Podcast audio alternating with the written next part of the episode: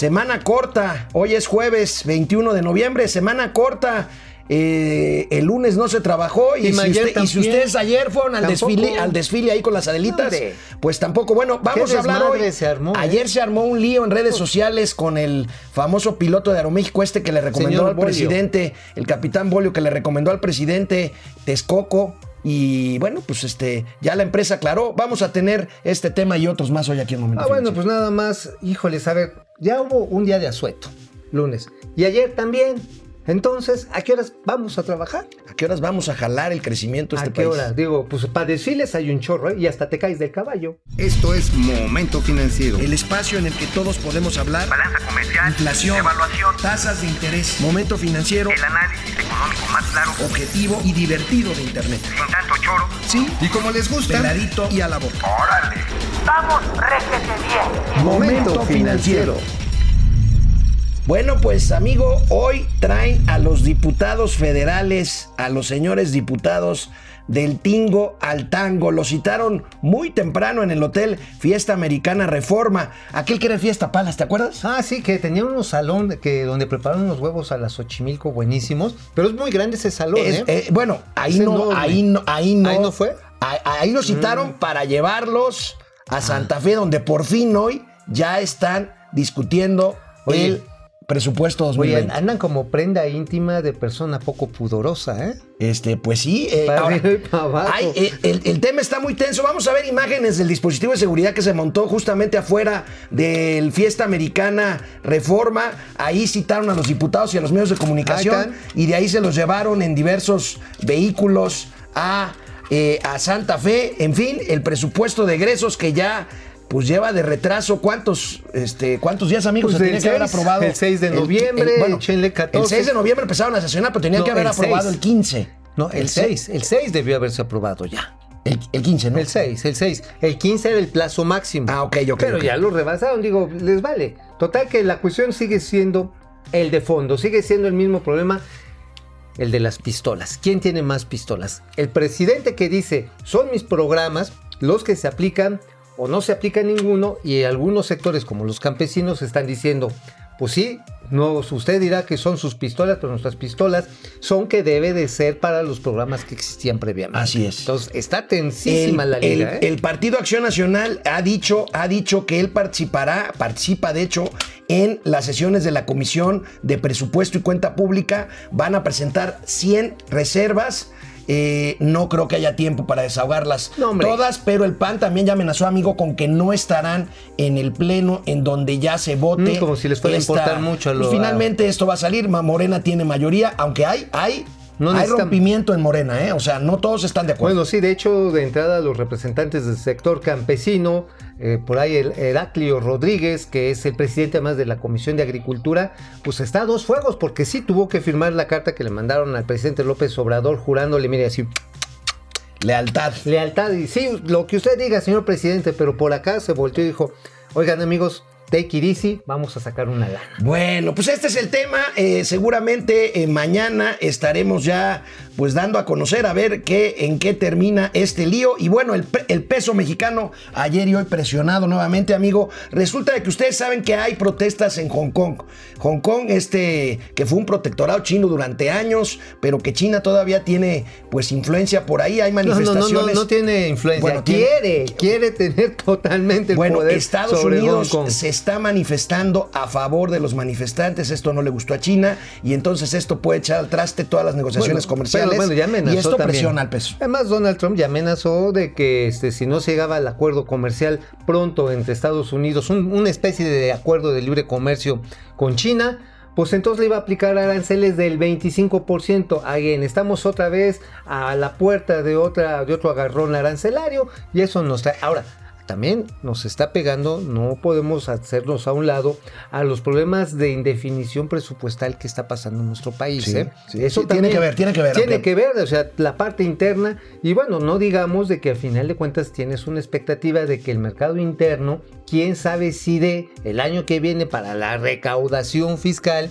que se requiere para saldar todos los compromisos del gobierno, entre ellos pagos de deuda.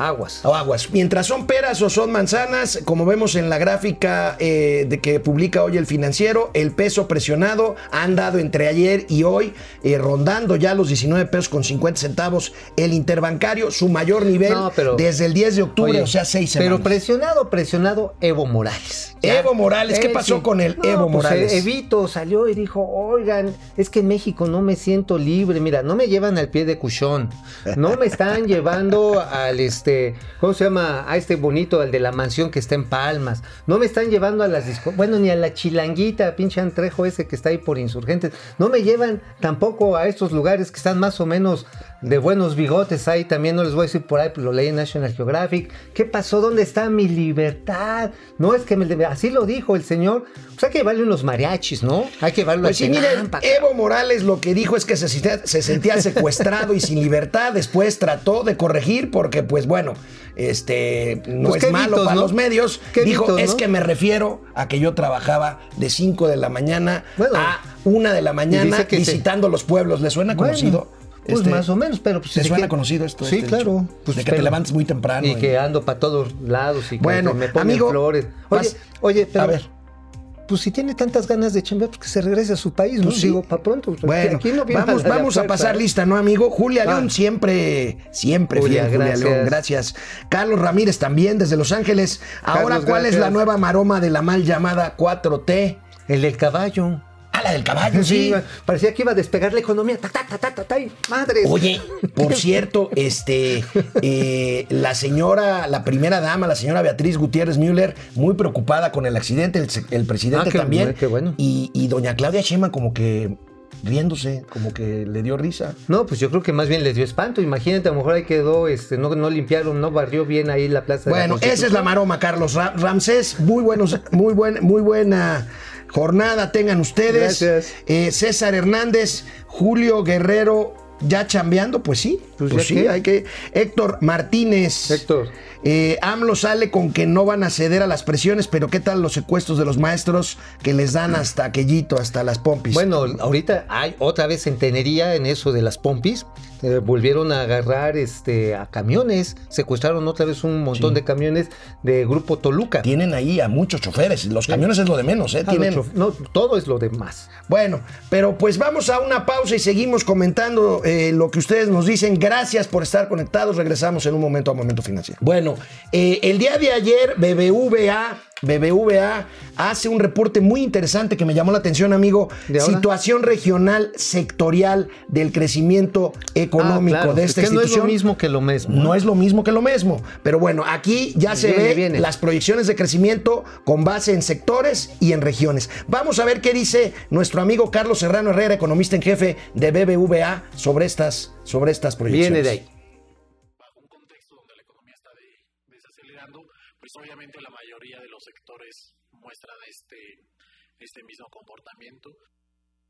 Y lo que estamos viendo son los sectores que están creciendo, apoyo a negocios, que auguramos que va a seguir creciendo. Al final eh, de esta sección les presentamos los, los pronósticos, servicios financieros por la expansión del crédito, el sector agropecuario por el mercado internacional, ahorita vamos a ahondar, y el comercio minorista por la eh, aún generación de empleo, sobre todo el, el empleo formal privado. No obstante, pueden ver que nuestra expectativa para el 2020 con un crecimiento del PIB esperado de 1.3 es que la mayoría de los sectores se recuperen y solo tres de estos no crezcan, que es el sector de construcción, información en medios masivos y minería. Una de las características eh, principales del periodo que estamos viviendo es una desaceleración del mercado interno. Esto se ve reflejado como una disminución en las tasas de crecimiento que esperábamos para la mayoría de las entidades del país y desde luego aparte de una disminución generalizada existe un pequeño cambio ya en patrones de crecimiento. Queremos decir que todavía existe una inercia, como mencionaba Samuel antes, y el crecimiento está muy centrado en la frontera norte del país y en el Bajío, especialmente en las entidades manufactureras y manufactureras de exportación. Sin embargo, empezamos a ver que hay esfuerzos por querer fomentar crecimiento en, otros, en otras regiones del país. Eh, Una de las cosas que podemos ver aquí es que sigue siendo una concentración muy alta de la actividad económica.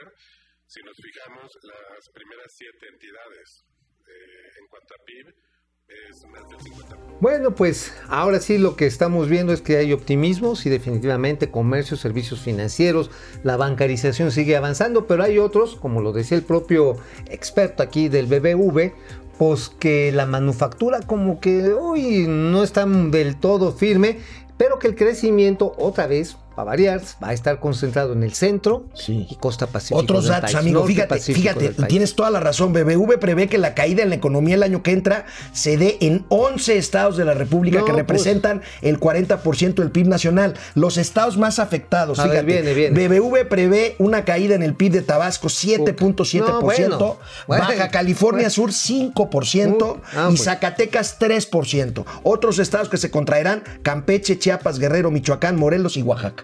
Hombre, pues este, pues chido, ¿no? Va a estar Híjole, bien padre. está- O sea, mira, a ver, Tabasco, la tierra del presidente y tierra petrolera. Baja Sur me sigue so- sorprendiendo. Pues con Baja todo y Sur. turismo, lo que le ha sucedido es que hay un severo problema. Bueno, hay varios severos problemas, pero dos de ellos, uno es el crimen organizado Sí. y la otra la falta de agua. Sí. La falta de agua. Hay proyectos de desalinización del agua del mar.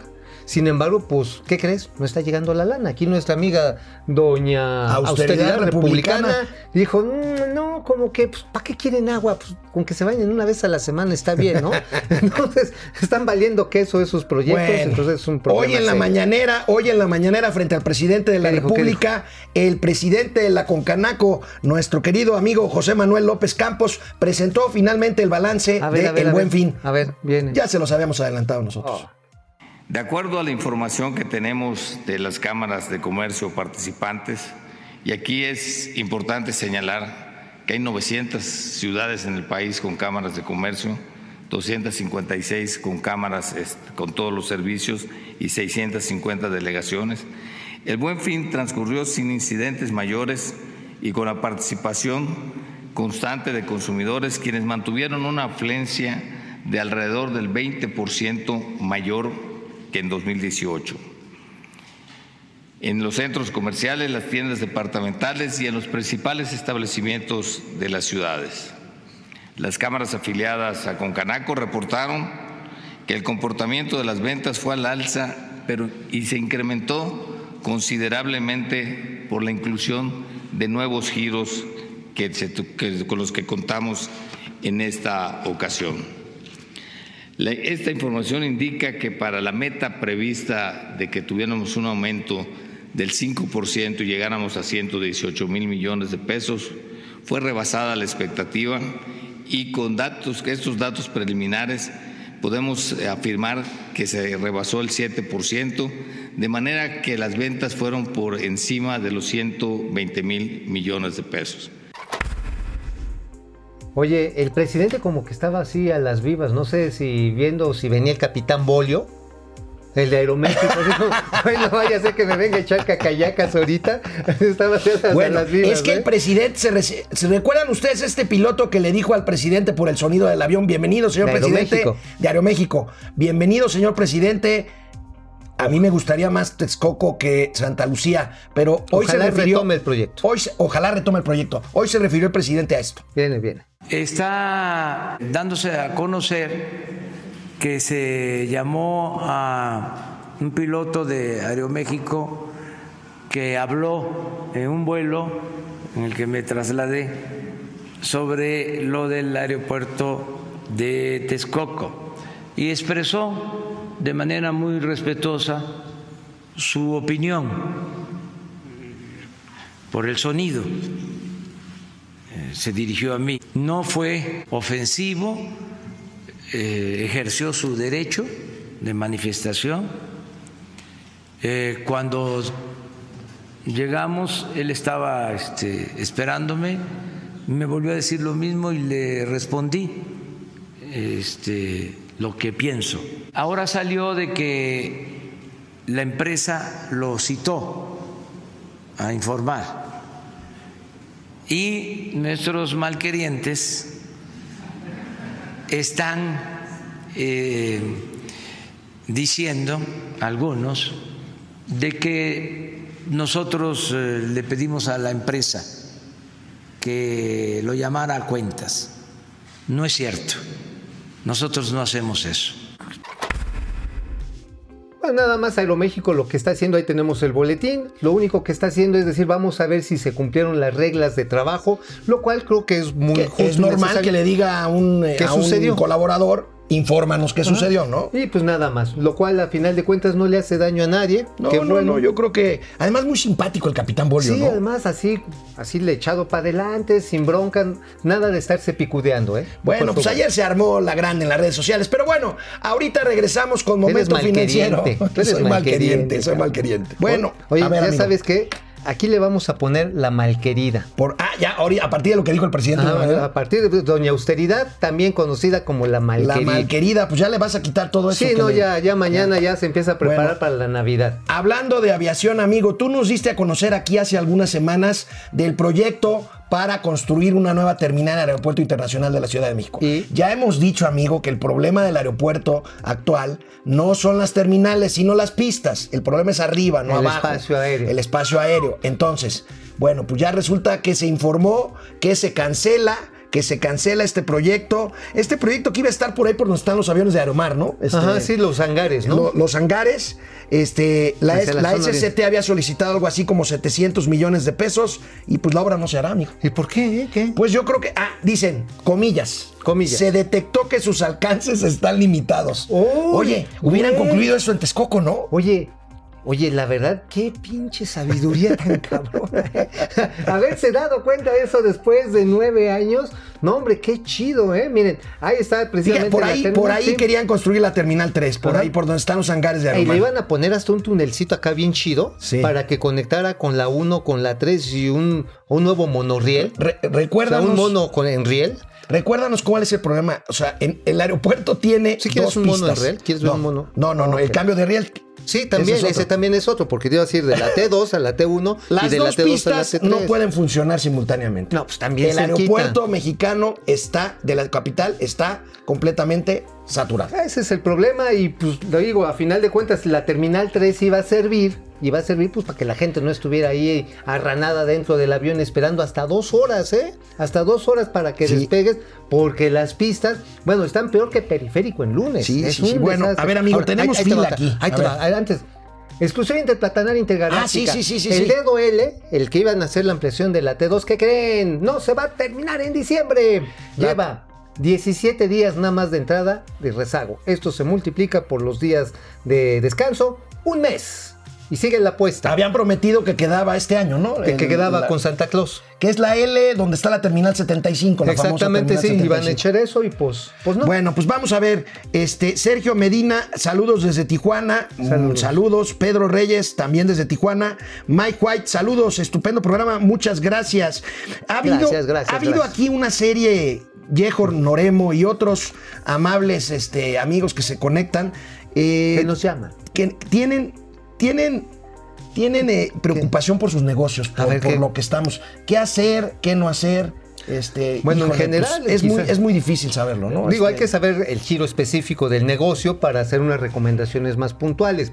Es decir, si te dedicas a los alimentos, a la ropa, al entretenimiento, si te dedicas, no sé, a las medias. No, sí, sí, a las, digo, también es parte a textil. la seda, pues. a la seda, en fin.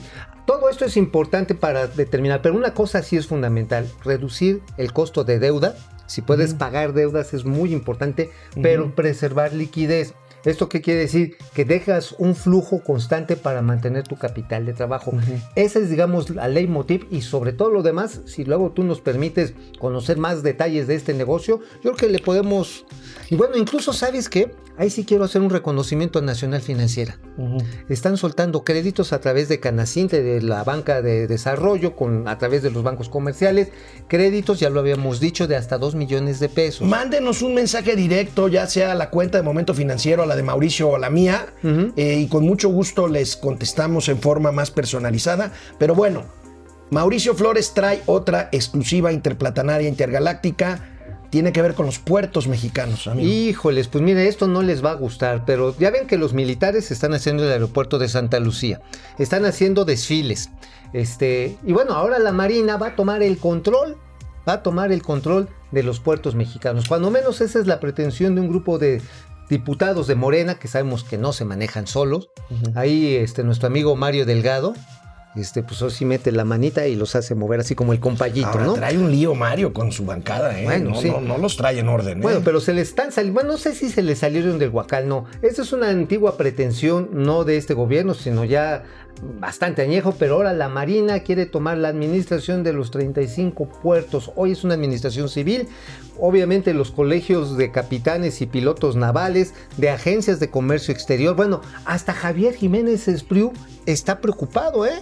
Está- ¿Javier Jiménez Espriu preocupado? Sí, claro. Ay, por cierto, lo van a operar el 12 de diciembre, ¿eh? Dicen que ya no regresan. que ya no, y que a lo mejor ahí se va Octavio Romero como director. Octavio Romero, el de Pemex. El de Pemex, digo, pues ahí no te hackean una petrolera. digo, Ahora, ya ¿sabrá más el ingeniero Romero, con todo respeto, de aviación y de comunicaciones que de No, petróleo? pues, si no, digo, a ver, Gerardo Ruiz Esparza tampoco era un genio de eso. Digo, vamos Bueno, a hacer, bien, vamos a está hacer, bien. vamos a bueno, hacer ahora, netos. esto es grave. Este, Es un buen administrador, hay, Gerardo. hay una, hay un organismo descentralizado que se llama Puertos Mexicanos, que es por supuesto un organismo este, La Coordinación federal, General de y Puertos y la, Marina la Mercante. coordinación de, de marinas y de marina y de puertos y marina mercantes.